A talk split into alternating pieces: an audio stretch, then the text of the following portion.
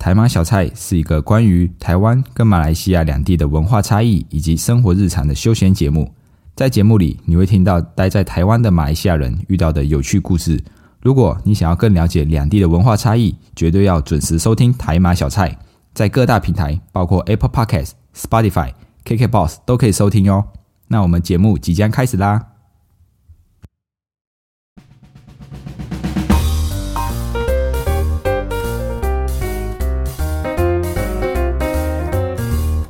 卡巴，欢迎回到台马小菜，我是 Dion，一位漂洋过海来到台湾的马来西亚人。我们会在台马小菜和你分享台马两地的生活乐趣，透过闲聊，让你更加了解马来西亚以及台湾。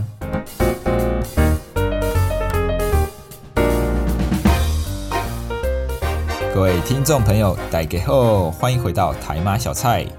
今天的这一集呢，比较特别点，是一个职业访问，但是不是我访问别人，是别人来访问我啊。刚好我屏东大学的一个学弟，他有一门通识课，就是要采访一个职业，那就问我有没有空。我就嗯想了三秒钟，我就说好，没问题，我有时间。那也透过这一次的分享，可以让顺便让大家了解我的工作内容是什么啊，我到底在做什么。让我们欢迎屏东大学的学生。我是财经二甲的明凯杰，然后那个 GIAN 是财经二甲的简启宏，然后那个易华是财经啊不不不是财经气管气管气管二甲吧，气管二甲的易华，然后再是易华，然后再是。那个四甲应该是化学，对对对对，化学系吧。我是硬化世家的魏嘉诚。你们听起来很像很不了解彼此诶。啊，一个叫凯杰，一个叫嘉诚，一个叫易化，还有一个叫启宏。那我叫维航，也是毕业于国立屏东大学财经系的，所以是跟这个凯杰和启宏是同一个系所的。然后，那我们就直接开始，感谢一下我们的。维航学长就是接受我们的访谈，就是跟我们分享他就业的经验以及保险的相关知识，就直接开始问，因为我们一个人准备了三个问题要来问伟航学长。哦，好，可以，可以。那等下就是反正过程你们有问题想要随时提问，你们就一样可以，可以，可以提问。好，那我们开始吧。Hello，学长，我想问你，你为什么想做保险业？那你有没有后悔过？诶，异化不对吧？异化。对。那要要先说为什么我会想要从事保险业呢？哦，有一段很长的故事。我先从为什么我选择财经系开始好了。因为那时候我是我是从我是马来西亚人，那我从马来西亚来到台湾念书。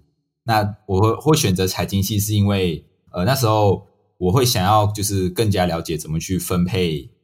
钱这个这件事情，因为我我记得父母是从事餐饮业，他们自己当老板的，但是呢，他们就是你就觉得哦，当老板应该赚很多钱哦。虽然自己当老板，但是感觉他们呃对于财务规划的这个观念没有很普及，对，所以就是呃他们就是很单纯的赚钱存钱啊，就这样子而已，所以就变成这个对退休规划啊或者是一些投资理财的观念没有很好，所以那时候我就想要啊，而且我身边的朋友。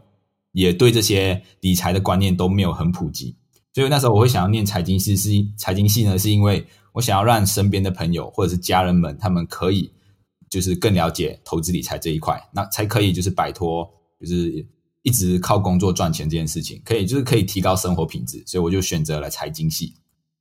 然后来到财经系之后，因为财经系的出路哦，大致上就是银行、证券跟保险。所以那时候我原本是想要从事银行的理专、理财专员，对，想要从事理专，因为理专就是听起来就是哦，在帮别人规划财务、帮别人分配资产，感觉就很很不错啊。所以那时候我的我的志愿是想要成为理财专员。可是随着我呃大一、大二、大三开始接触实习，然后甚至很多业界的学长姐回来分享，然后我听一听，觉得好像理财专员跟我想象中的。帮客户做规划有点不太一样，因为简单来说，他们其实也是金融商品的销售啊，一样，他们一样要卖保险，那一样要卖基金，所以我后来就想想，哎，好像理专不是不是我变不是变成我首要的一个工作首选，那后来我就是在实习的时候有机会接触到现在这间公司永浩保险代理人，然后我就来了学期实习。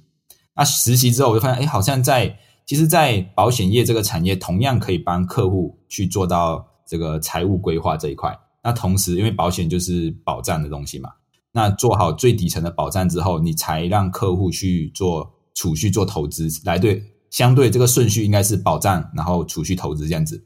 所以我觉得，哎，后来我想一想。保险业好像可以做的东西更全面，所以我后来才决定就是从事保，想要从事保险业这样子。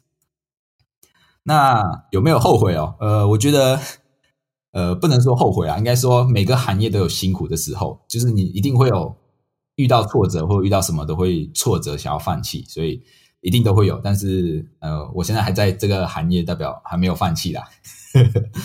对，这就是为什么我会想要从事保险业这一块。好，谢谢。那下一个问题是，我想问你，这份工作跟你想象的落差会有很大吗？落差哦，落差有很大，因为你要想象都是很美好的，然后这个叫什么理理想很美好，现实很骨感，就是你想的东西一定是很好的。就像我当初想的，就是呃，我我来到保险业，我可以用我的专业知识。去协助我的客户，协助我的朋友做到财务规划，然后让他们哦可以增加收入，然后生活水平提升。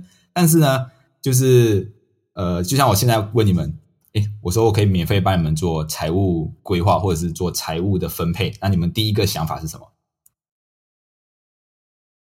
投资，投资，对，或者说，我教我跟你说啊，投资什么可以赚什么钱？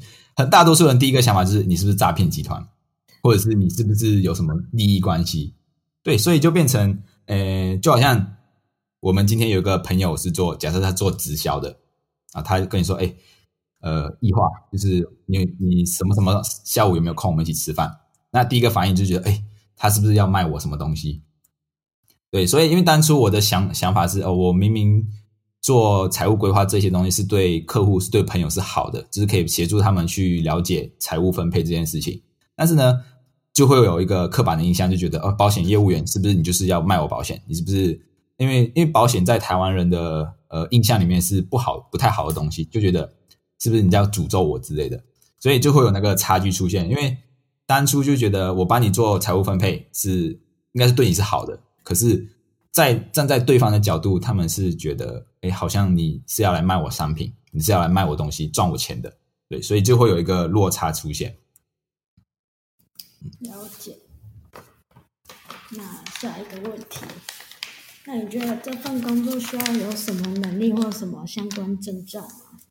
哦，证证照，呃，财经系的话就比较了解这一块。保要想要从事保险业业务，保险业业务员的话，呃，就是要有产险、寿险，然后或者是投资型跟外币啊，四张一个蛮基本的证照。就是相关的这个证照，然后你考取完之后才可以，就是登录在保险公司底下。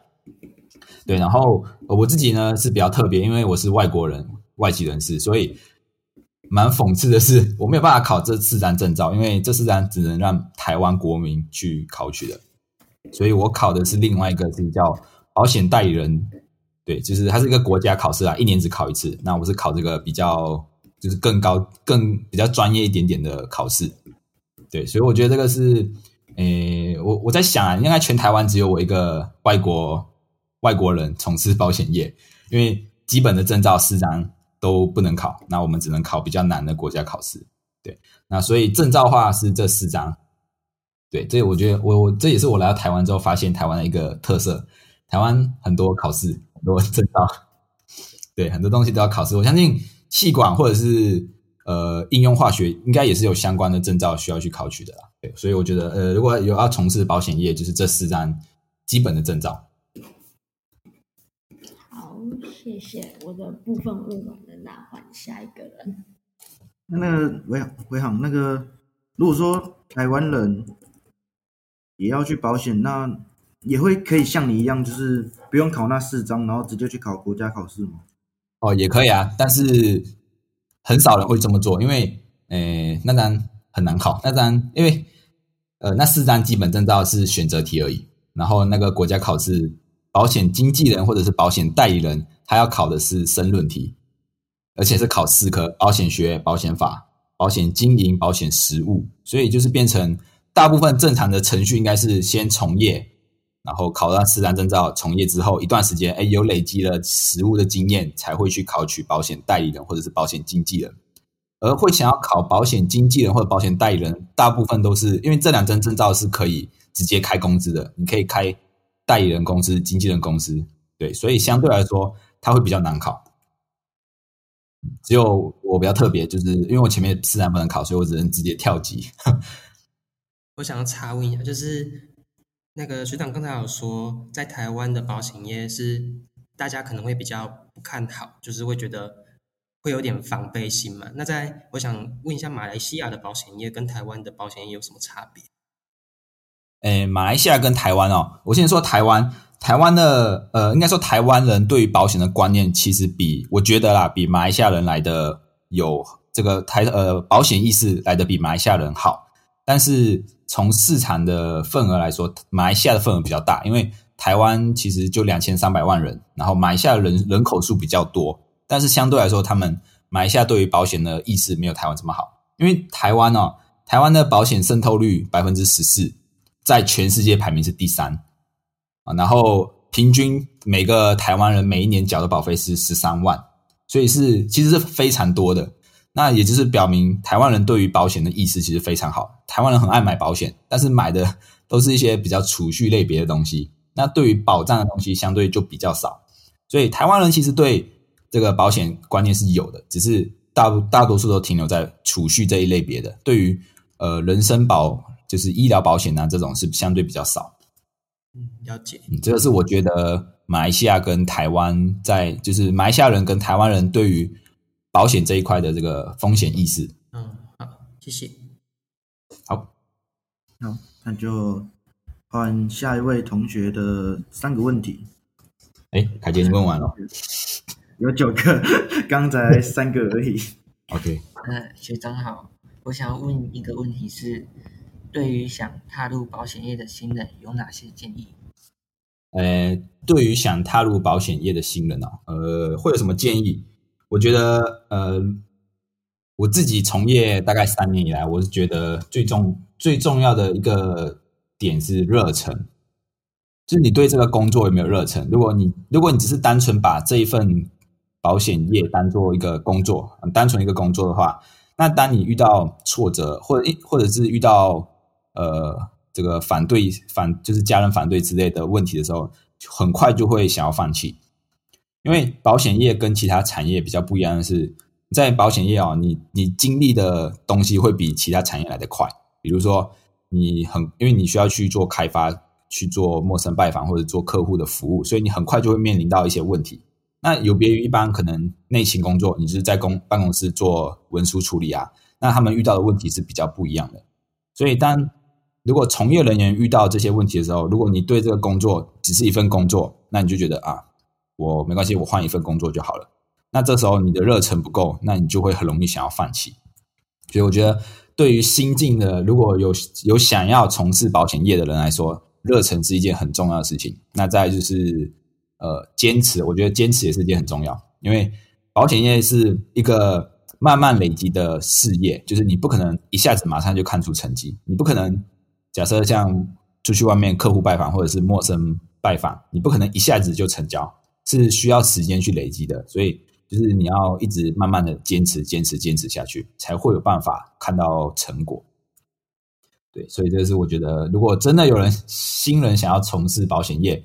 就是可以去尝试的，这是这一块。那我也蛮蛮鼓励，就是大学生或者是毕业应届毕业生去尝试业务工作，成呃，就是当做他的第一份工作。因为你就会发现哦，第一份工作是业务工作之后，你在不管你在这个产业学到的销售技巧啊，或者是演讲能力等等，到其他产业去都很好用。就是如果其他的产业看到你有这样的工作经历的话，那他们也会。相对来说会比较呃喜欢你们。好，那学长，我还有一个问题是，在任职保险人员时遇到最大的挑战是什么？那你是怎么克服的？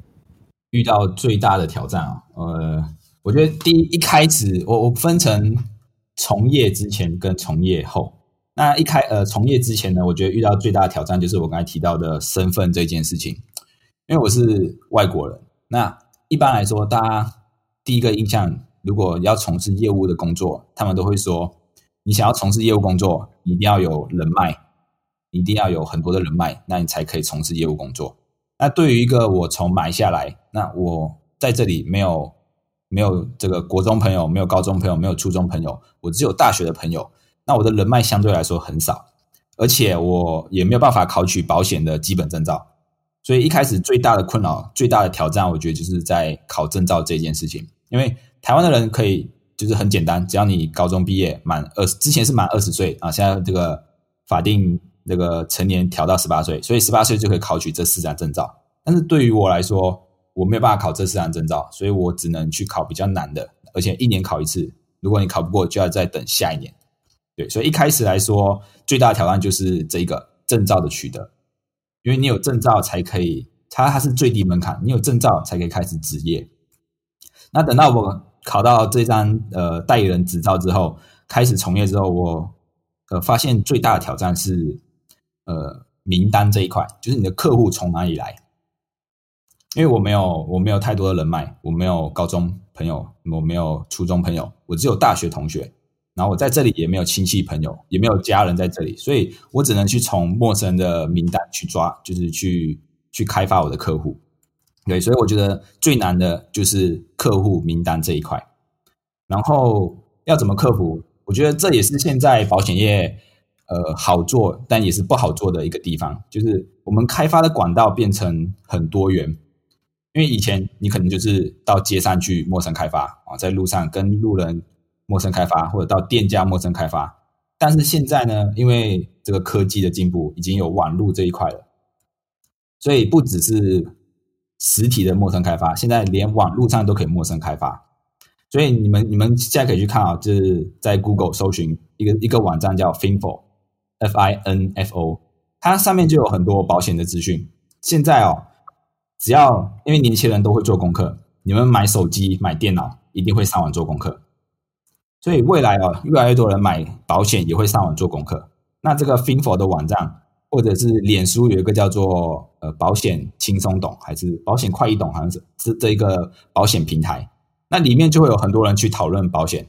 所以未来啊，这个保险的资讯也会越来越透明。所以除了实体的陌生开发，网络开发也是一条可以去执行的这个这个名单的来源。那我还有一个问题。是，那学长，您认为保险业务人员与其他产业的业务人员有什么明显的差异？保险业务员跟其他产业的业务员有什么差异？哎，最大的差异就是保险是无形的商品，你看不到摸不到。但是如果像其他，我举例，呃，卖车的汽车业务或者是繁重业务，他们卖的是实体的东西，就是你可以真正感受到。你可以摸得到，你可以试驾，你可以进去房子里面看一看。那这就跟我们，我不知道你们喜欢呃网络买衣服，还是你们到实体的衣服店去买衣服？你会比较喜欢在网络买，还是走进实体店？网络比较多，比较偏向实体。网络有些人喜欢网络，有些人实喜欢实体，对不对？那今天这个保险就是变成它是一个无形的商品，你看不到摸不到啊，所以。在行销上面来说，会相对比较难，因为我们应该说，我们卖的不是商品，我们卖的是一个观念。所以我今天告诉你，保险是一个观念，是什么观念？就是转嫁风险的观念。今天我付一笔钱，我付一笔确定的保费，那转嫁未来不确定的呃一些损失，就是你发生事情的时候，保险公司可以。就是理赔这笔金额给你，所以它是一个观念的东西啊。你总不能跟你的客户说：“来，你买了车险，来我带你去路上给车子撞一下，体验一下保险的价值，对不对？”不可能这样子跟客户说嘛，对不对？所以这个保险呢，它就是无形的商品。那所以它销售的是一个观念，就是为什么我们要我们需要保险？因为我们要转嫁我们我们没有办法承担的损失。对，所以这个我觉得是相对跟其他。呃，产业的业务员比较不一样的地方。谢谢学长。好，还有什么问题吗？我有一个就是自己想问的。好，就是因为很多人都说保险就是会有业绩压力，就是实际上会真的会有那种业绩的压力在那边嘛，就是没有做就会被主管哦逼还是什么的。哦，这个呃，这个我我是看公司，我们我们公司是没有业绩考核，但是我我有听过业界蛮多是有业绩考核，因为第一他们呃会有业绩考核，有可能是因为他们会给底薪，有些保险公司他会给新进人员一些底薪，可能半年我给你一笔底薪，但是你就要符合我的业绩，就你每个月要达到多少业绩才可以。那我听过最扯的是，呃，就是也不是说最扯啊，就是被业绩考核的状况，就是每天进来开完早会，然后你就会被主管叫上去说，哎，那你这个业绩在哪里？那你名单在哪里？你准备要跟这个客户谈什么？就是会有压力啦。嗯，在这种有业绩情况下，就会有不好的业务品质出现啊，就是可能我为了业绩达标，我就卖不好的东西给客户，或者是我卖一些不符合客户需求的东西给客户。所以这个是业绩考核的呃不好的地方，但同样它也会有好的地方。业绩考核就是给你有压力，那有些人就会把压力转换成动力，所以有好有不好，那就是看个人对于业绩这一块。对，所以就会常听到呃为什么也也是因为这样的原因啊，所以台湾很多人对于业务员会有刻板印象，就是因为这这个这个情况，就是卖不好的东西给客户，那你只是为了达标或者是为了佣金。那你就做了不好的东西，那慢慢别人就别人就会觉得哦，保险业务员都是这样啊，为了佣金然后卖什么什么。但是现在随着这个刚刚我说的这个资讯越来越透明啊，所以大家对于这些保险的资讯也也越来越了解，只要有去做功课，大部分都会比较清楚知道。嗯，金融业我呃金融业大部分都是有业绩考核啊，不管在银行还是证券还是保险。没错，谢谢学长分享。那接下来就换下一位同学的三个问题。嘉诚，好，嗨，嘉诚，好，那学长，我想问你，就是关于保险业，它这个领域的市场竞争力是怎么样？在台湾，市场竞，你是说业务员之间的竞争力吗？还对对对，这个就是业保险务彼此之间，还有，呃，保险业、保险公司也算，就是各个保险公司之间的竞争力这样子。哦，好，那我先来说，就我知道的啦，业务员这一，我先说业务员这一块，呃，竞争力很大，因为保险业只要你们点开求职网，保险业一定是职缺最多的，永远不会有填满的那一天。那同时，他们也是汰换率最高的，就很快就被淘汰，很快就被淘汰。所以呢，这个全台湾，而且在台湾啊，全台湾的业务员、保险从业人员有二十二万人，然后呃，其中保险代理人跟保险经纪人占了十六万，所以从业的人员是非常多的。那这个竞争力就会很大。以前啊，以前我不知道你们有没有听过长辈说，就是不会读书的就去做保险，啊，找不到工作就去做保险，就会因为以前就会觉得好像保险是一个不需要专业的工作，只要你会卖东西就好了。但现在已经完全不是了，因为现在保险是一个保险是一个很专业的工作，因为你只要你对于你的这个保险内容不专业的话，你很快就会被市场淘汰，所以竞争很大。那但是真正做得好的也也是那一群人，就是一定都会有好跟不好，厉害跟不厉害那一群。所以我自己是觉得竞争力很大，然后而且加上现在已经可以网络开发了，那又会有一群人想要进来从事网网络开发这一块，所以竞争力当然也会变得彼此之间比较大。那这个对于我们也是也是好的，因为你要比别人优秀，那你就会一直进步，所以你就会想要去加强自己的专业。嗯，所以这一块竞争力是很大。然后，如果说到保险公司之间的竞争力，呃，我觉得在台湾是很好的，是因为有金管会去管理这些保险公司啊，或者是银行或者是证券这一些行业，所以就是很严格的去控管这些保险公司。所以保险资保险业之间的竞争哦，已经变成不是没有办法去销价竞争，或者是用自己非常优势的商品去去打别人，因为每一家公司会会，你看像市面上大家常听到的哦，可能富富邦、嗯、国泰、南山、呃全球、台湾人寿等等，大家都听过很多。那为什么他们还可以一直存活？就是因为他们都有自己呃走的路线，现在有些就是可能做医疗保险比较厉害的，有些人做产险比较厉害，有些人做资产传承比较厉害的，所以他们各个各自的领域，应该说各自的定位不一样，所以他们之间的竞争就是不会到很严重，就是他们一样会竞争啊，但不会到很离谱的那一种。就是彼此之间还有自己的市场这样子，不会重叠太多。对，还是会有自己的市场。嗯对对，没错。那刚才有讲到那个网络网络的开网络的保险，它是指所有东西都是线上完成的嘛？就是不用不用面不用面对面这样像传统那样子保险员一对一去面谈这样子，直接线上就可以完成的吗？呃，目前可以网络投保的还是比较局限在产险的部分，像已经有车险是可以直接网络投保，或者是旅平险。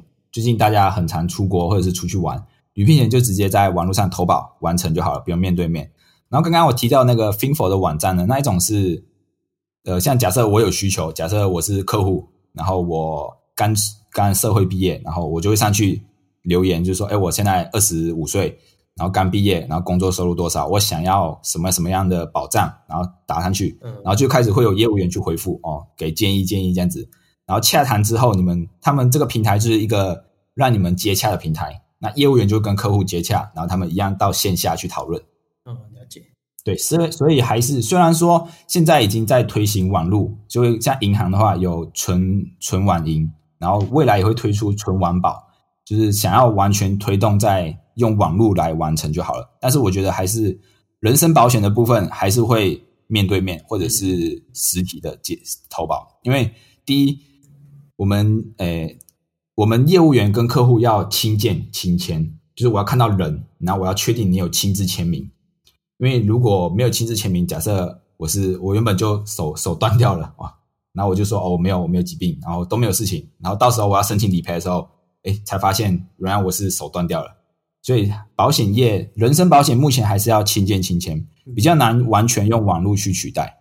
嗯，所以还是有。但是产险那种，哎，对，但是像产险、车险这一种，就是可以透过网络，而且已经有有那种厉害到，就是你只要发生车祸，你只要拍你车子的照片，然后上传云端，然后直接理赔就可以下来了。嗯，完全不用有人去服务。对，现在已经已经有到这种区块链的服务了。好，那我下一个问题是，呃，学长，你认为你们的公司跟其他保险公司之间，嗯，具有的最大优势是什么？最大的优势，呃，我觉得是我们公司在企业保险这一块做得很好，因为有有两种人，两种人需要保险，自然人跟法人。自然人就是我们一般的人，法人就是公司。那在我们公司在企业保险做得很好，是因为呃我们在这一块的资源或者是在这一块的研究都很花很多时间。因为你看，大家想想，在台湾当老板需要面对什么样的法律责任？其实很多老板自己也不知道。嗯，因为老板可能就是呃，我今天有个想法，我就创业了。但是对于法律这一块，可能哎还不太了解。那在台湾当老板呢，可能要面临是民法跟劳基法的责任。对，那民法跟劳基法，因为公司今天我我们出来创业就是为了赚钱，那你今天赚了钱，有可能会遇到风险，风险可能是员工来上班的途中发生车祸。那员工今天你们哎，你们今天有打工的经验吗？有，有。那如果你们今天在打工的路上发生车祸，请问你们可不可以跟公司要钱申请理赔？可以。可以，因为你们在上班的途中嘛，对，所以是发生一样，就是职灾的意思，就是在工作的时候发生事情。那这一块，如果今天你们是老板，我是员工，我发生车祸，我跟你要一百万，你们给不给？不要，不要，为什么？为什么要给一百万？太多了。哎，我可能我来上班，然后发生很严重车祸，从此就瘫痪了。我以后都没有办法工作了。那换一个角度，今天我是老板，你们是员工，你们发生了车祸，你们会要多少钱？两百万。哎，刚刚说一百万太太多了，现在自己要两百万，对不对？所以这一些也是企业今天当老板他们会面临的风险，就是员工发生职灾的时候来申请理赔，我们要怎么办？所以就透过一样是透过可以透过保险，像雇主责任啊，或者是团团保这一种去做转嫁风险。对，所以我们在企业这一块的保险呢，也是非常的专业。那我们觉得这个是我们的优势啊，因为人人生的自然人的保险算是一个基本。那你会完，你会了，然后你就会学法人的保险，就是企业的保险这一块。所以这个问题就是一个很好问题，因为台湾其实蛮多人自己都会想要自己出来创业当老板，但是很多人都不知道，因为全台湾有百分之七十八十七都是中小型企业，可是他们对于这些会要面临的法律或者是风险，他们。不太了解，所以我们就会去提醒：哎，你们当老板会面临这两个民法跟劳基法的风险。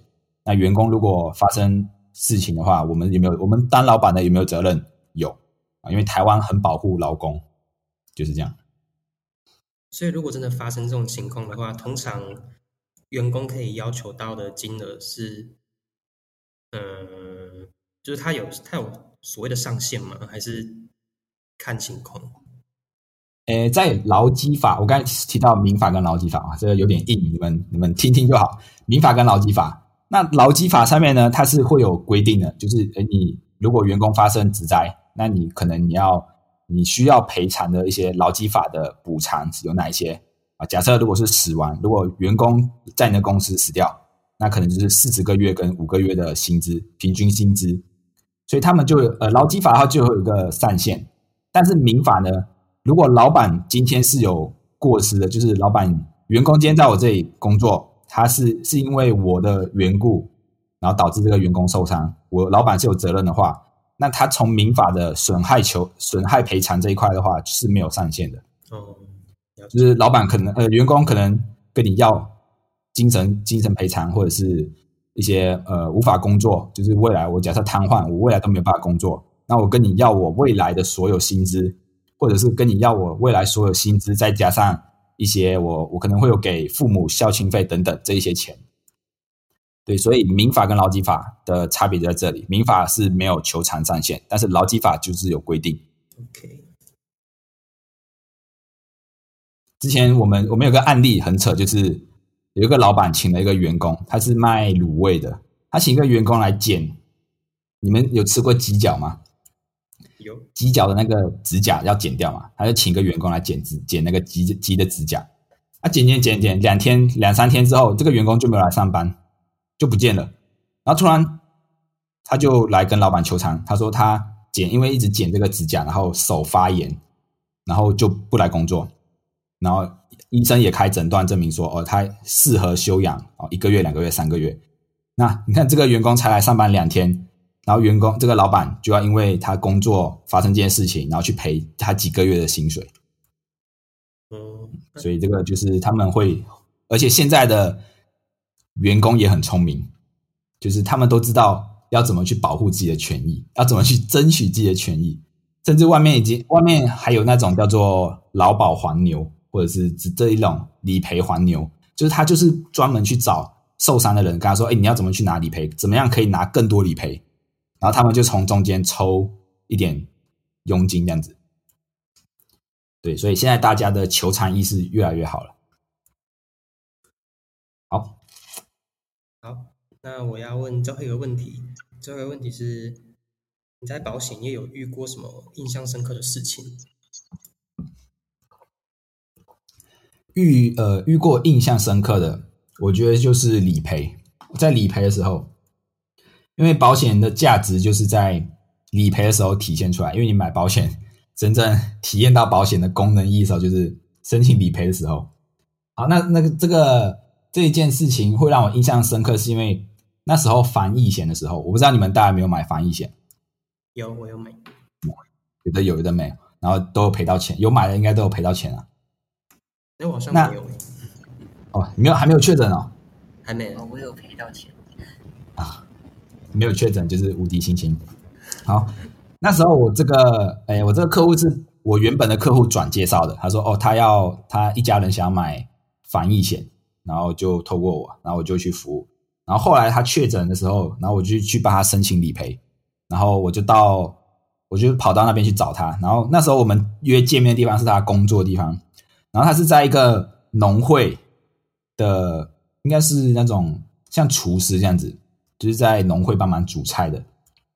那时候他就带我到那边，哦，我就跟他约好了，他说在全联，我说啊在全联哦，我就到全联之后，他就带我走到地下室，地下一楼，哦，然后就是一个环境比较旧的地方，然后是厨房这样子，然后就帮他办理理赔，然后他就很感谢我，就是帮他处理这件事情，因为他年纪很大了，应该有四，我记得好像四十四五十岁了，然后因为那时候出这个防疫险，你们有申请过理赔，应该就知道防疫险要交什么。呃，确诊的证明啊，又要申请隔离书啦，很多东西都要用网络的方式。然后这个阿妈她就不太知道怎么做，然后就是她很感谢我们，就是到现场去服务。她说她打电话给儿子，儿子也没有空，儿子在忙他的事情，也也没有空帮他处理。所以我们到了，就是用手机帮他做处理，然后他就觉得很感谢我们。虽然那虽然那个理赔金没有很高，可能就五万块，我记得五五万还是六万块而已。对，就是这个是。金额没有很大，但是当下他给我的那个感觉就是，哎，我我这个工作好像是有价值的，就是，嗯，就是阿妈，因为我我也会想到我记得阿妈，就是我有时候打电话回家，阿妈给跟他视讯，他的他的荧幕都是黑色的，你知道为什么吗？那不会，因为他是这样子拿着啊，喂，他这样子跟我讲话，但是我们是用视讯，但是因为老人就不太会用，所以我我也有感同身受，就是哎，如果有一个人可以协助的话，那种感觉是很好的。所以那时候我就帮他协助，然后我有看到他另外一个儿子有在，啊，原来他另外一个儿子是呃，那叫什么身心障碍人士，就是他的手脚不太方便，所以我我就觉得还好有我们去协助。然后虽然这个理赔金额不大，但是我觉得是我是我这一份工作的一种成就感，然后也是一个保险的价值啊。然后我们我们因为我们很时常去就是处理这种理赔的时候，就会看到，哎，其实你在。你在行销的过程会遇到很多挫折，但是当你遇到理赔的时候，你就会觉得，哎，还好我当初有坚持做这件事情，因为你这时候才会体现这个保险的价值，你才会有成就感的感觉。我们都是在服务奉献中成就他人，然后在努力工作中实现自我。嗯，所以我觉得这个是印象很深刻。然后理赔真正帮助到客户的时候，会让你觉得这份工作是很有意义的。对，这是我印象很深刻的一件一个理赔案例。好，谢谢。那我的问题到这边。好，你们还有什么问题吗？那个我有问题想问，就是如果你会建议现在学生保什么保险吗？学生啊，我觉得最基本可能意外险吧，因为你们意外跟机车，如果你们有骑机车，一定要机车强制险以外，一定要第三责任险。因为我之前，呃，我之前认识遇到一个也是马来西亚的侨生，然后他去小琉球打工换宿，然后就骑了机车，他没有驾照哦，他连驾照都没有。然后他朋友跟他说没有关系，在小琉球不用驾照。结果一开一骑出去就跟别人相撞，然后那个那个阿姨，对方阿姨，她她是这里这个骨头这里骨折，结果他跟这个学生求偿五十万。他说他的医疗费用，然后他不能工作的薪资损失等等，总共求偿了五十万。所以如果这时候只有强，因为他没有驾照，所以他没有办法，这个保险没有办法启动。所以如果各位你们有骑机车的话，除了强制险以外，第三责任一定也要加，因为第三责任其实不会很贵，一年应该一千多块而已。但是你可以，当你发生车祸的时候，你不用拿出这么多钱。学长是。卡了吗？是的，我卡住了。就在我们快要到尾声的时候，家里的网络既然断掉，而且一直都连不回来。这礼拜已经发生两次了，真的是非常非常的生气啊！因为我录到一半的时候突然断讯，我就在想，哎，如果我没有把这个录音档存下来的话，那会不会就不见了？哦，结果后面还好，花了很多时间再把才把这个录音档再找回来，不然这一个小时就白录了。虽然还是有把这个录音档找回来，但是还是对这个屏东大学的学生感到非常的抱歉，因为后面这一段就被卡掉了。最后呢，也希望透过这个简单的小访问，可以让大家知道我在干嘛。那如果是对于保险有任何的问题，也欢迎私讯给我，马上来为你解答。如果喜欢今天内容，欢迎动动手指头滑到下方处留言，这样子可以让更多人看见我们频道。你们的支持是我们继续创作的动力，谢谢大家，我们下次见，拜拜。